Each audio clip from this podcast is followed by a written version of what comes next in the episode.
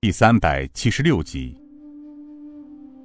顾梦萍等人急声道：“门主，吴门主，你不要再固执了，先让平儿帮你解毒了再说。若是再不解毒，再拖半炷香的功夫，恐怕神仙也难救你了。”牛太官，对呀，门主，你即使要传位给少令主，我们大伙儿都没得话说。可门主你。也得让少令主解了毒再说不迟啊！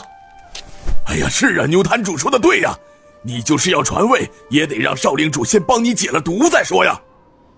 飞虎门旧部急忙跪下，齐声道：“门主，兄弟们求您了！”吴正坤抬头看着飞虎门所有人道：“大伙都起来吧，实话告诉你们。”毒是老夫半个小时之前自己服下的。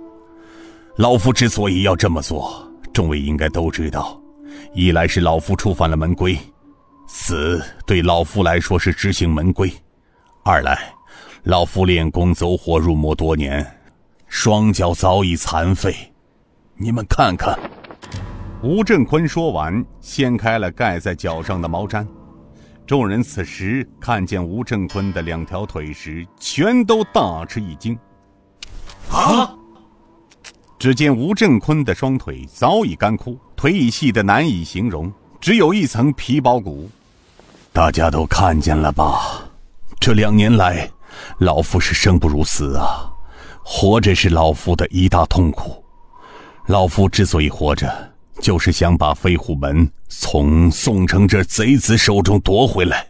去年初，老夫还能偶尔间站立起来走两步，然而这一年，腿上的肌肉开始坏死，活着对老夫来说比死还要痛苦。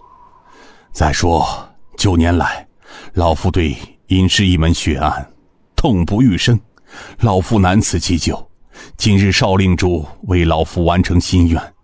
此愿已了，老夫活着那么痛苦，还不如让老夫死了倒好。唉，再说，门规是老夫定的，他是维持飞虎门立而不倒的根基呀。如果这根基一破，飞虎门用不着外人来侵占，他就会自己走向灭亡。老夫只有用自己的生命来维护门规，大家都知道自己的责任。飞虎门能有今日。全都是靠着铁定的门规行事。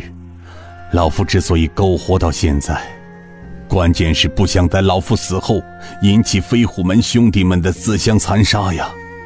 所以老夫一直在等，等机会把飞虎门从宋城这贼子手中夺回来。唉，也许这是冥冥中的定数。老夫不但等来了天地九杀兄弟，还等来了你们的新门主。老夫死也瞑目了。众人沉默无语，他们知道，老门主之所以这么做，一是想摆脱痛苦，二来想用他的死来证明和警示后人。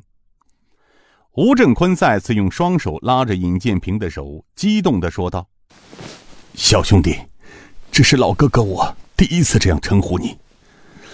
老哥哥，我就把这飞虎门的重任交给你了，相信老哥哥不会看错，你有能力把飞虎门继承下去，帮老哥哥我把未尽之事完成，好吧？老哥哥求你了。尹建平知道吴振坤之所以这么做，并不是完全因为自己走火入魔。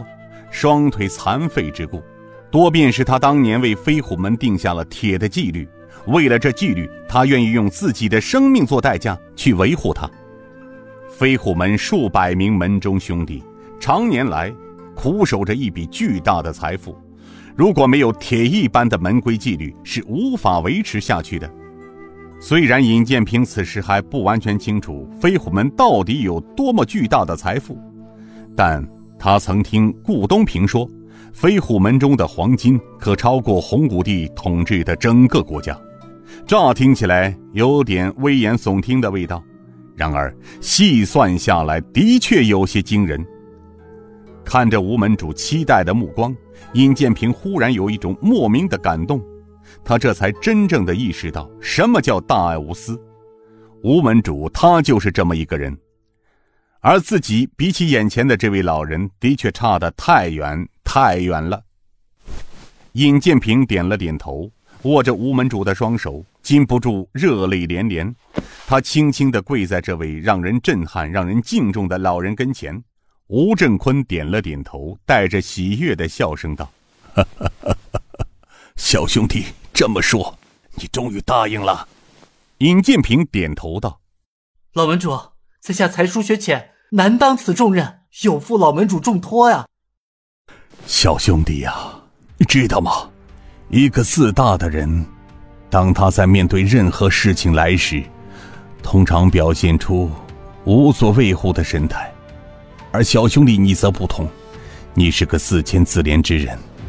像你这样睿智的人，无论在什么环境下，不论遇到多大的困难灾难，往往都表现得心如静水，沉着应对，谋而后动。老夫把这飞虎门传到你手里，老夫放心了。